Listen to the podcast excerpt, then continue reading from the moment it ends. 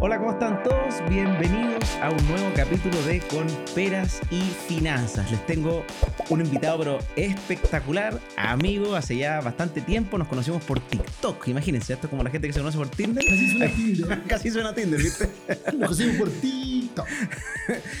Pero antes de comenzar este capítulo, como siempre, un agradecimiento enorme a los chicos de Euro Inmobiliaria que auspician este lindo fondo verde, este lindo podcast para que podamos seguir haciendo educación financiera. Así que si quieres invertir en bienes raíces o comprar para vivir, ahí depende de tus gustos, visita Euroinmobiliaria, los links están abajo y nos ayudarías mucho a que nuestro auspiciador siga contento con nosotros. Pero vámonos a el capítulo de hoy día. Estamos junto a Jaime Villouta, a veces conocido como Jaime Emprende. Así es. ¿Cómo te Pancho? Bien, ¿y tú? Francisco Javier Hugo, para los que no saben, tiene tres nombres, Francisco. Muy Sí. lindo el nombre. Oye, Jaime, partamos por las presentaciones. ¿Quién es Jaime Villouta? Yo puedo contar la diferencia también. A ver, Yo tengo- también. Eh, yo, Jaime Villouta, eh, curicano, oriundo de Curicó, viví en Molina también, séptima región, toda mi vida. Eh, siempre emprendedor. Emprendedor, no necesariamente de negocio, emprendedor de la vida. Siempre me ha gustado hacer cosas, muy inquieto, atrevido, eh, medio pasado a la punta a veces, pero para mí sus cualidades del emprendimiento y yo me declaro un emprendedor. Hoy día padre de una hija de tres años, la Estelita, hermano de cuatro maravillosas hermanas, hijo de una El madre, hombre. el único hombre, hijo de una madre y un hijo, un padre que está en el cielo, que se llama, que yo me llamo igual que el Jaime. Tremendo, tremendo. Y cuando dicen emprendedor, ¿cuáles han sido tus emprendimientos también para que la gente más o menos pueda decir, a ver, ¿a qué asocio a Jaime, po? Mis emprendimientos, mira, hablemos, digamos que el emprendimiento no necesariamente es hacer negocios. No, sí está claro. Sí. Hablemos de mis emprendimientos que por lo menos para mí han Hasta el sido... TikTok ha sido un emprendimiento. El TikTok, hacer TikTok, hacer redes sociales es un emprendimiento. Para mí, los más destacados en mi caso de vida eh, fue el medio a trabajar a Estados Unidos dos años. En ese minuto fue ilegal, no lo recomiendo, no hagan lo mismo que hago yo, pero me fui ilegal, no tenía papeles, pero me fui igual. Sobreviví, me fue bien, junté dinero, yo mi familia en esa época y volví con conocimiento. Hoy en día, el lugar que me dio que me recibió, que era Fort Myers, hoy día estoy invirtiendo en esa misma ciudad. Y por otra parte, me metí también en un reality de televisión, estuve en Canal 13 el año 2006 en un reality. Yo participé en Hombre al Agua. Ese es como uno... oye, ah, en Buenos Aires, en Buenos Aires, en ¿no? Buenos Aires Sí, sí, ¿no? y te llevan en Búa, Buenos Aires. Esas precariedades que, que uno ha vivido. Pero en un reality en Canal 13 el 2006 fui semifinalista y a nivel de negocios, eh, Achoclonados, una cadena de comida rápida, saludable, eh, antes de la pandemia, más de 50 puntos de venta, con una franquicia en Perú. 50 puntos son 50 locales. 50 locales. O sea, en 50 malls, por así 50 decirlo. centros comerciales, universidades. Mira qué buena. Y eh, con una franquicia en Perú, eran puros abrazos, besos y felicidad hasta que llegó lo que ya para todos sabemos, para qué recordarlo. Sí, no olvidarlo, pero mm. sí, no, hoy día no hablemos de eso, pero fue la O pandemia. sea, ese, ese fue tu primer hito como de emprendedor tipo negocio. Sí, eso fue Antes de eso más bien trabajaste. grande. Sí, no, hice también, cuando chico hice sopapo, fue mi primer emprendimiento, fue tornear sopapos, vender sopapos, era lo único que tenía a mano, me da una vergüenza gigantesca, pero entiendo que de- desde, ese- de- desde que hice sopapos, rompo la vergüenza, me di cuenta que todo es posible y que hay que dejar de sentir vergüenza. Perfecto. ¿Y hoy día en qué emprendimiento estás? Hoy día estamos con SP Group. SP Group es una empresa que está dedicada a la venta de, al desarrollo y venta de terrenos, parcelas, agroparcelas, macro lotes, siempre en la zona sur del país y en Estados Unidos. Y nos hemos anichado como una de las empresas más destacadas en la venta de terrenos, por la calidad de profesionales que tenemos, de productos, el amor que sentimos por lo que hacemos. Y Me encanta cómo los emprendedores eh, aman su proyecto. ¿ah? Es parte, Es parte de ser no sé, emprendedor, un emprendedor la- la amar su- pasión. Sí, está muy bien. Y en eso nos hemos destacado, nos hemos anichado en eso, no nos queremos mover, en algún minuto nos tentamos con otras cosas, pero eso yo creo que la experiencia del emprendimiento habla por sí sola, no nos tentemos tanto por O sea, hacer muchas foco. cosas, foco. Yo soy súper enfocado también. Sido nuestras yo, discusiones. yo hago una sola cosa en mi vida. Ay, que me acuerdo de Mancho porque, bueno, son personalidades. Bueno, pero, pero bueno. Ese es el mundo del emprendimiento y a mí me gustaría tratar de llevarlo porque con Pera y Finanza, la lógica de hablar, me gusta también bordear el emprendimiento porque es parte de y cosas que estoy haciendo y es una de las formas de generar ingresos. De hecho, muchas personas a veces me dicen, oye Francisco, ¿tú vives de tus inversiones? Y la verdad es que no. Y conozco muy poca gente que ha logrado vivir de sus inversiones. Normalmente viven de su trabajo eh, los- la gente que se hace más pro termina armando negocios, entonces empieza a vivir de sus negocios y lo que hace finalmente es que la plata en algún minuto, porque hacer negocios implica capital mental, tener que estar metido, qué sé yo, y en algún minuto lo que sí hacen es que la plata que van teniendo un, buen hábito lo ahorran y ese ahorro se vuelve tan grande, invertido, que logran vivir, pero ya un poquito más mayor. Y obviamente ahora está la tendencia de jubilar joven y que ese monto hacerlo crecer lo más rápido posible y ojalá, no sé, por los 40, 45 vivir de las inversiones, pero muy difícil. Y conozco poco, no sé, hay un capítulo que hicimos con Tomás Claro que él vivió del trading, por ejemplo. Pero el trading profesional con acciones propias, no... Pero eso es vivir de trabajo. pero es vivir del trabajo. Él tenía que todos los días meterse a hacer como loco y sacó un 900 de rentabilidad en un año, la rompió ya, pero, pero bueno, ¿y después qué hizo? Negocios. Ahora tiene restaurantes, tiene un montón de cosas, además de vivir de inversiones. Entonces, en tu caso, ¿cómo ha sido este tema de invertir en negocios en contraste con tu experiencia en inversiones? Que también- ¿Cómo hacer el link? de- de- Mi vida con el mundo de las inversiones. eh, hace pocos días escuché a alguien que le hacía una pregunta. ¿Tú te podrías eh, jubilar hoy? Y me lo hicieron en TikTok también. Jaime, si tú vendieras todo, ¿podrías vivir de lo que tienes? Hice un cálculo y yo creo que sí. Tendría que bajar mi estilo de vida, pero sí podría. Sí podría con todo lo que O sea, si armado. vendes todo lo que tienes hoy día Sí. y eso lo metes a algo que te entregue cuánto? ¿Un 5 o 6%? ¿Algo así básico? En- O sea, en realidad yo podría parcelar todo lo que. Si Ah, yo ya. vendo todo, lo parcelo. O sea, a ni ese siquiera nivel. no invertirlo, no. es comerse los ahorros de aquí comer a... más intereses sí podría. Bajando un poco el estilo de vida podría, pero no están ni mis recónditas opciones hacerlo, no, para nada, no, de ninguna manera. Y ante tu pregunta, Pancho, yo partí con el mundo de las inversiones, fue con mi primer departamento el año 2011. 2011. El 11, el 2011. Ahí estaban baratos, eso post-crisis. Post-crisis, poca gente tenía acceso a crédito, estaba muy complicado. Yo trabajaba en Cencosud y un amigo me dice, Jaime, ¿por qué no te compré departamento? No, yo tengo Oye, un- y ahí empezó como el boom platita". chiquitito, Sí. empezaron los inversionistas. Todavía no había muchos brokers, pero sí estaba corriéndose la voz de que uno podía comprarse un departamento que se pagaba solo. Ese era el, el Vox Populi. Fíjate que yo escucho esto y digo yo, pero ¿cómo? Yo tenía una platita que no era poco, eran todos mis ahorros de la cuenta corriente, ni siquiera depósito a plazo, no nada, nada, nada. Yo Ah, tenía, depósito a plazo no daba mucho. creo. no, yo tenía 26 años, no más, tenía 28 años. Y me dicen, Jaime, cómprate un departamento. Y yo, no, me quiero comprar un auto. Y salí a buscar autos, me acuerdo. Quería Me imagino Fra- Frank. acá. Oye, yo me quiero comprar un auto, así que me fui por Vitacura, me acuerdo de las concesionarias, me pierdo en una calle, me meto en una llamada a Andrés de Vera, perdido, y dice, se venden departamentos.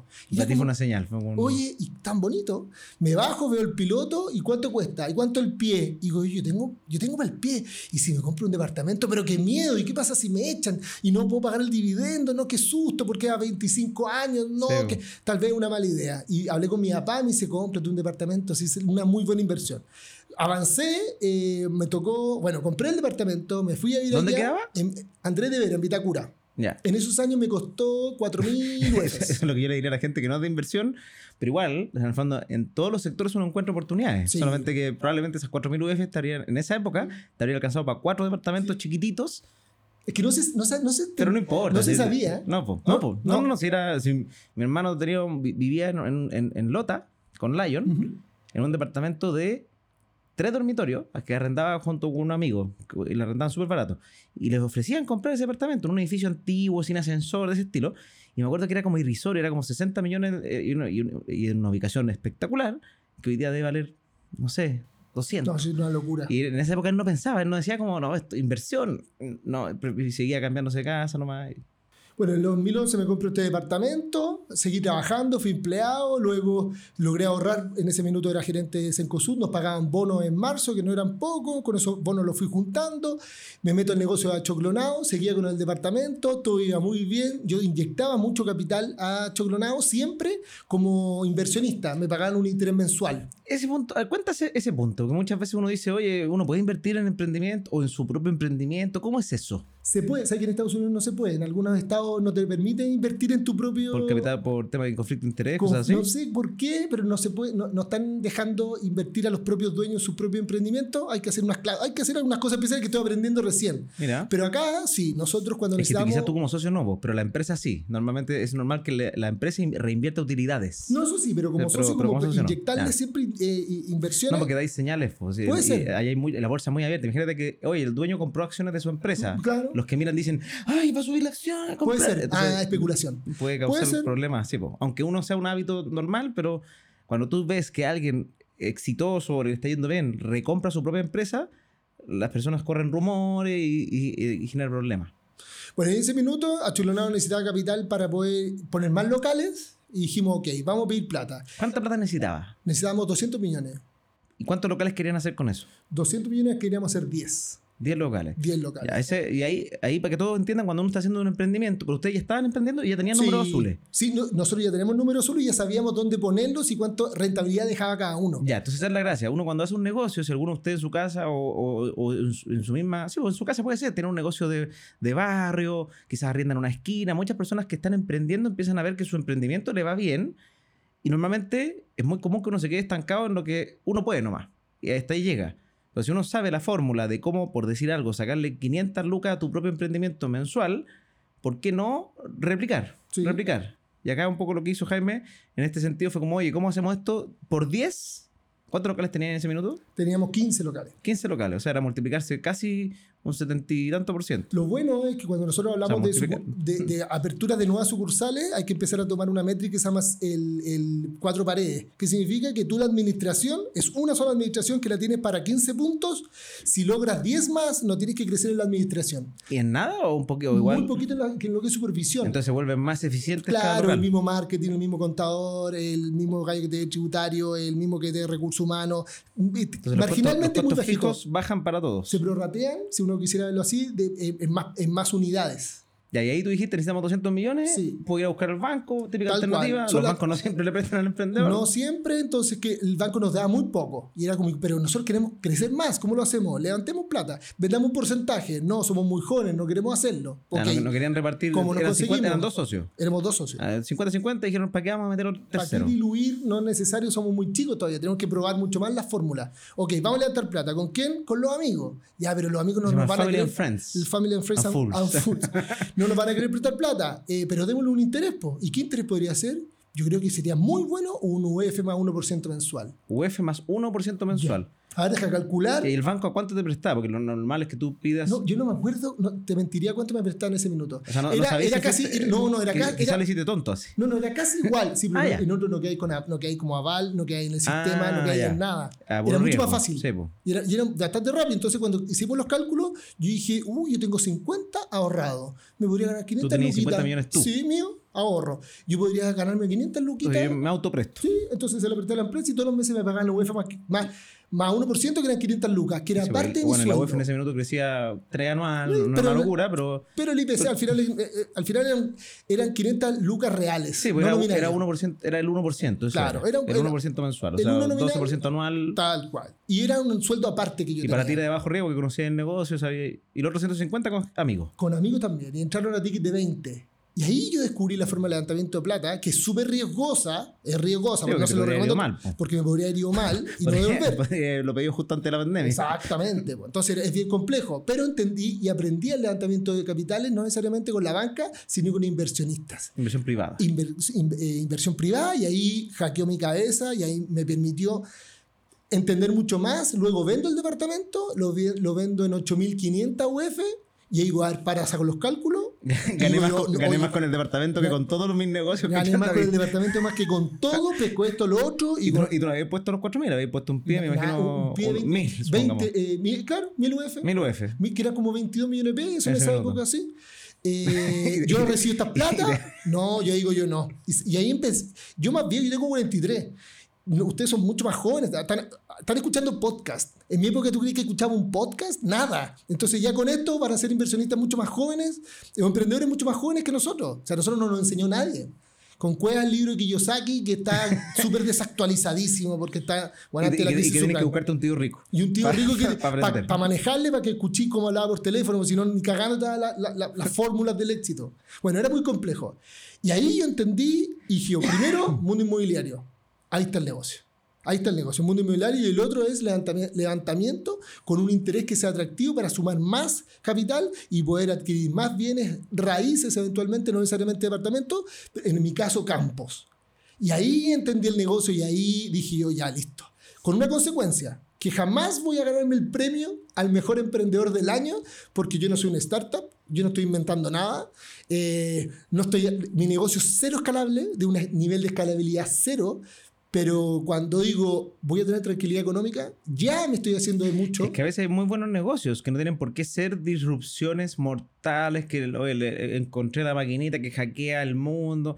Si hay muchas formas de hacer plata. Imagínate que en mi época, cuando yo era chico y quería emprender y hacer cosas, yo lo único que tenía acceso, no había Google, no había nada. Yo pescaba una enciclopedia que se llamaba Lo sé todo. Abría la enciclopedia de Lo sé todo para champiñones. ¿Cómo se hacen champiñones, suponte? Si yo quería hacer champiñones, ¿cómo te averiguas? Si, si ni siquiera había celulares. Eh, ¿Quién sabe hacer champiñones? Eh, vamos, abriendo Lo sé todo.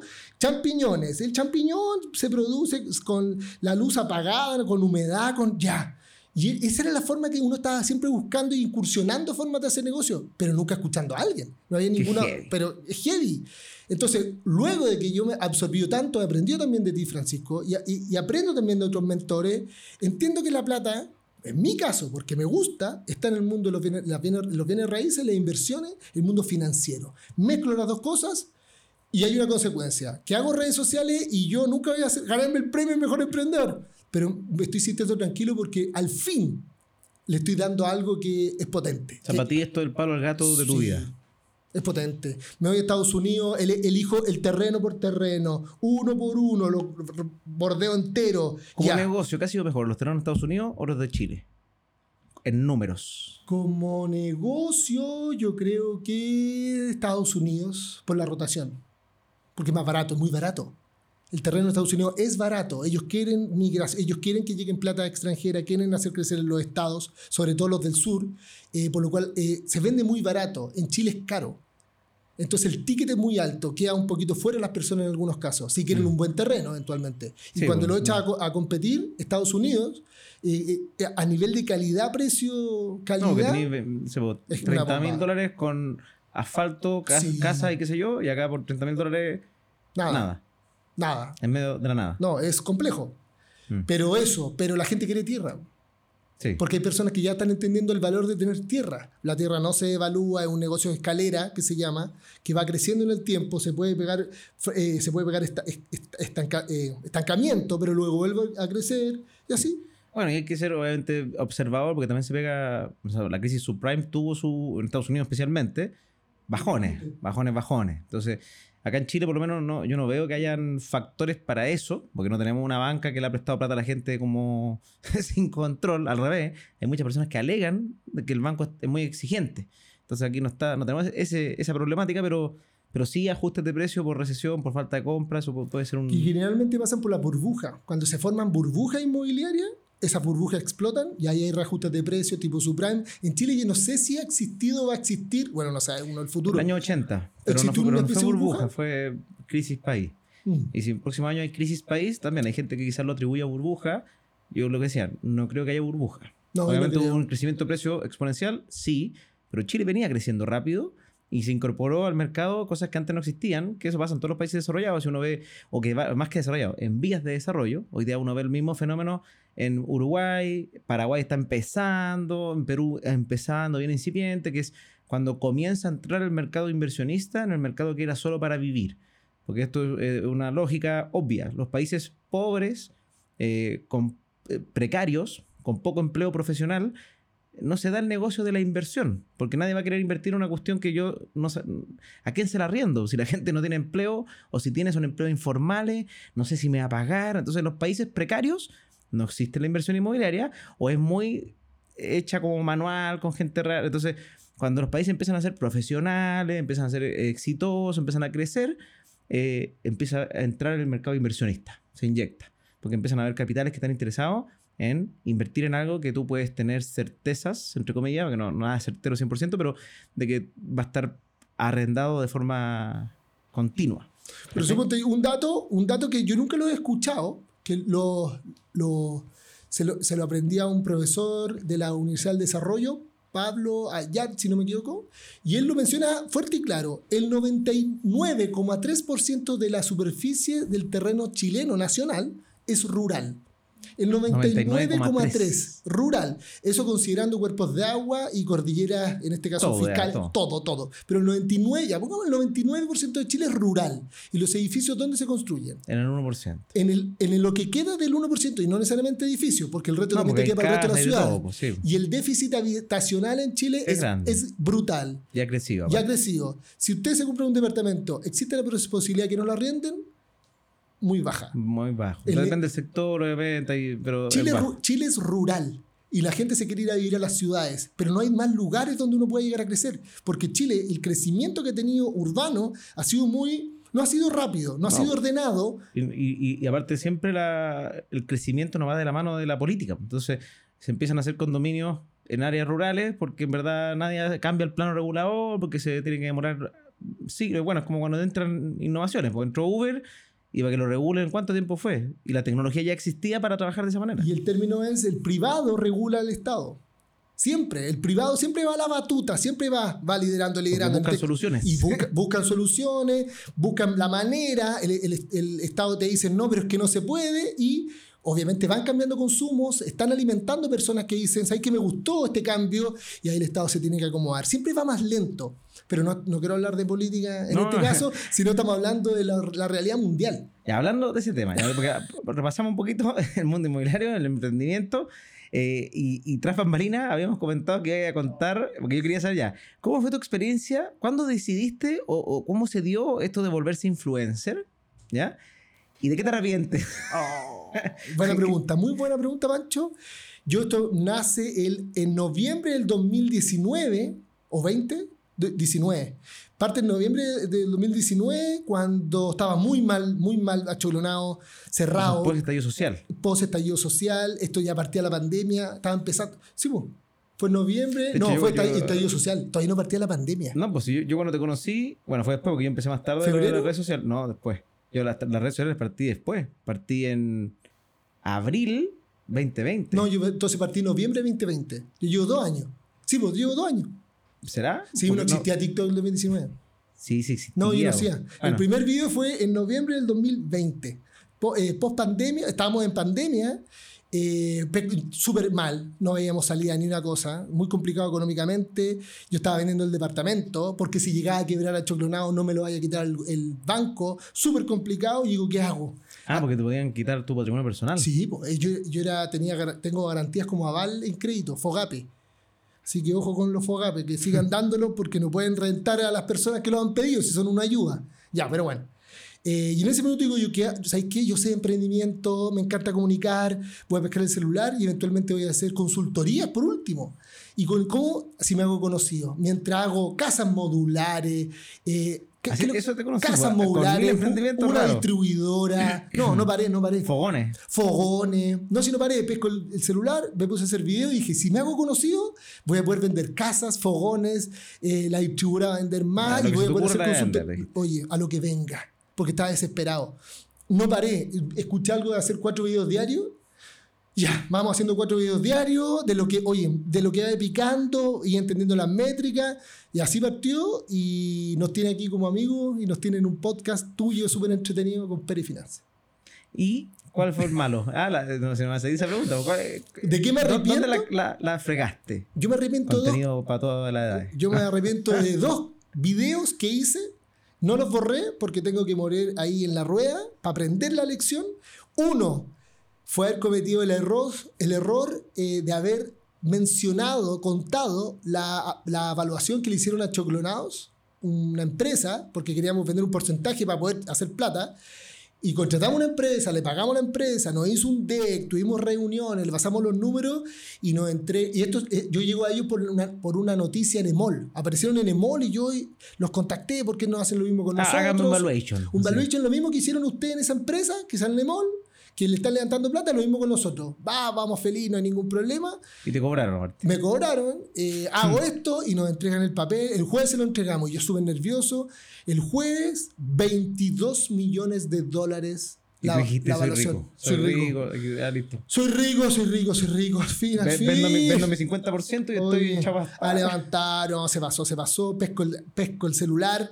Oh, les quiero contar a todos, estoy demasiado feliz, el esfuerzo de mi vida, dio que no resultados. nada, vale 20 22 millones de dólares. cierro el video, subo el video y empieza a haber reacciones con el video, te felicito y ah, no creo que sea así, no creo que sea así. Y digo, puta, hay que escuchar también a la gente, no creo que sea así. A ver, estudiemos. ¿Cuánto ¿Cuánto cuesta o cuánto es la evaluación de la empresa? No sé cuánto. Dos millones de dólares. Pero como si son tres veces más grandes que nosotros. A ver, oye. Ah, ¿Cuánto vale Walmart? ¿Cuánto vale Walmart? 22 millones. Y era como, no, aquí la calle. Esto es mal. No, no, no. Hablo con la empresa y le digo, Juan, es que me siento imbécil. Me siento tonto, Juan. O sea, esto no es así. Y más tonto me siento de lo publicado en las redes sociales. O, le habré dicho, cómpramelo, les doy 25 O sea, claro, o dame dos y me retiro. No, no. Ese es el error, número uno que sigue dando vuelta y está muy bien que me hagan bullying por eso, porque está bien. Acepto los bullying, tengo cuero chancho, pero está bien, hay que recordar de que uno realmente se le pasa, se pasa de rosca, como se dice. Y el segundo gran pifiazo. ¿Al final tú vendiste tu parte? Vendí mi parte. ¿Y se puede saber cuánto? No. Ya. Se lo vendí al. ¿Pero saliste tranquilo? Salí tranquilo, se lo vendí a quien hoy es. Eh, se lo vendí a Matías, que el que sigue con Nacho Colorado. O sea, el dueño 100% ahora. Sí, era mi socio y se lo tenía que vender a él. Ya. Eh, y el segundo gran error fue eh, hablar de política. Bueno que tú me lo dijiste, que todo aquí me lo dijeron y no hables, es que tenemos que salvar a Chile, sí, que a salvar a Chile, te vaya a morir, te van a reventar. No, pero es que no es posible y me pongo la capa, oh, la capa de superhéroe, y me pongo a hablar de política y me, y me calzo con un candidato, Al nivel, que aquí viene el error, al, al, al nivel de ir al banderazo de su candidatura. Y aviso que voy al banderazo. Y el día que aviso que voy al banderazo, me hacen mierda. Pero yo dejaba, la pérdida de seguidores era brutal. brutal. Y ahí bajó el video. Es que ahí dejaste de hablarle a, la gente, sí. le habláis a un sector no. Y le hablaba al sector que perdió por mayoría. Entonces, boquiabierto. Eh, voté igual por esa persona, no, no digo que no voté. No, distinto, pero distinto eh, estar avalando a candidatos que yo no conozco. Eh, tan personalmente es como voten por él. Si tampoco lo conozco, pues, tampoco hay, te Me tincaba.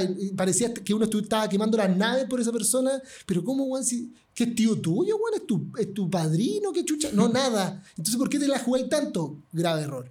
Y pero el video ese lo borré, el del banderazo lo borré. Hoy hay gente muy buena onda que fue siempre cariñosa conmigo, que me mandó a la chucha. Jamás pensé haber seguido un one tan tonto como tú. Yo.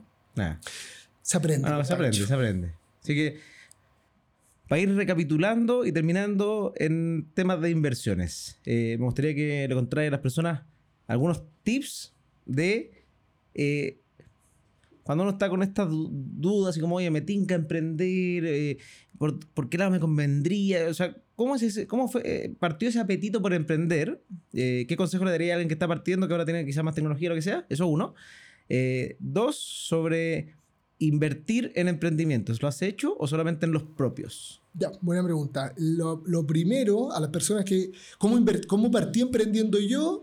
Hay, un, hay, un, hay una. la data habla que el 60% de las personas que está ingresando al emprendimiento entra por una necesidad, no por, no por una oportunidad. Y el 70, eso es lo hombre, y el 70% de las mujeres ingresan al emprendimiento por una necesidad, solo el 30% por una oportunidad. Significa que la mayoría de nosotros es porque me echaron, es porque me falta plata, es porque ya no sé qué hacer con mi vida, pero no es como Francisco habló conmigo, hoy dijo, ¿por qué no hacemos esto juntos? Es una oportunidad. Metamos, no, no, eso, son, eso es lo mínimo. En mi caso fue por necesidad. Tú no, no sabía qué hacer. Eh, fui atrás de mi casa, vi unos palitos de, de, escoba, vi un torno, vi alguna vez una persona tornear un palo sopapo y le dije, papá, y si torneo palo sopapo, ¿me ayudáis a venderlos? Sí, yo conozco a alguien en Santiago que te los compraría y fue una, fue una necesidad. No es que vi el palo de aquí está la luz, no, era como, ¿qué chuchago? Entonces, cuando tengo que dar una recomendación, uy, es complejo, Juan. Eh, métanle, es que lo dice todo el mundo, Juan. Eh, conózcanse. Conózcanse primero eh, hoy, ayer hice deporte, subí el cerro y en algún minuto quise renunciar eh, cuando estaba subiendo el cerro, porque estaba muy, había mucho calor, estaba transpirado. Era el diablo ese. Y estaba subiendo y yo, y yo quería renunciar. Y no renuncié, porque este es mi estilo. Pero hay personas que parten y se renuncian al tiro. Conózcanse. Conozcan si son, si son personas de, de, abandono rápido, si son personas que renuncian rápido. Y no es pecado renunciar rápido, si realmente un tema madurez. Pero si se van a lanzar en un emprendimiento y es, son... Es para lanzarse. Es para lanzarse. Y si son de renuncia rápida, al primer problema van a querer regular, van a perder plata, van a involucrar personas, van a haber probablemente inversionistas y eso es complicado. El gran consejo, conózcanse bien. Y si son personas de abandono rápido, trabajense. Eh, y maduren esa parte porque el emprendimiento es, es duro. Eh, no hay plan B. No es que no, que entonces hago otra cosa. No, no, no. Este podcast no es que si no nos resulta, hagamos después un canal, un programa. No. es que no, es que va a, va a resultar. Porque es un plan A, no hay plan B. No hay puertas B aquí en el emprendimiento. ¿Y la otra pregunta, Francisco? Sobre invertir en emprendimientos. Sí, yo o sea, lo he hecho. Si tú has hecho en emprendimientos que no son tuyos o siempre son para que tú seas socio o, o, plata para tu emprendimiento? O sea, ¿En el fondo es, lo has tomado como una inversión no. o solamente para propio capital? Toda la plata que yo tengo invertida actualmente se la presto a mis propias empresas. Tus propias empresas. Siempre. En su minuto tuve, me dediqué a tres cosas, a tres rubros distintos, era, era director de tres empresas, vendí todo y hoy día soy solo SP Group y para que SP Group vaya creciendo también necesita recursos frescos para ir comprando más propiedades, más cosas y ahí yo inyecto siempre eh, ahí donde yo invierto a un buen interés y por una parte gano por los tres lados. Gano porque el proyecto es bueno, gano porque recibo un sueldo y gano porque estoy haciendo crecer mis inversiones con un interés mensual. Perfecto. Buenísimo, con eso no sé si quieres dar unas últimas palabras a las personas, pero con eso nosotros estamos ahí más o menos cerrando el capítulo. Agradecer a toda la, a, por la invitación. No se pierdan los capítulos de Compera y Finanzas, súper entretenido, es didáctico. Eh, vienen invitados que uno siempre está aprendiendo y tú siempre los lo, lo llevas por un camino, un recorrido de entrevistas súper entretenido. Y eso, y les deseo todo el éxito a los chiquillos que están acá. Muy lindo el podcast. Que estén todos muy bien. Y para terminar con este capítulo, recuerden siempre suscribirse, la campanita, no se pierdan los próximos episodios que van a salir. Y nuevamente, muchas gracias Euroinmobiliaria por ayudarnos a que este podcast siga creciendo. Se acuerda que si quieres invertir o comprar para vivir, Euroinmobiliaria, cada vez más, no sé si sabían, pero hicimos un lanzamiento, reservamos más de 200 departamentos. Yo mismo me compré uno de euro, así que lo recomiendo no solamente porque nos auspician, sino que porque yo soy inversionista en ellos.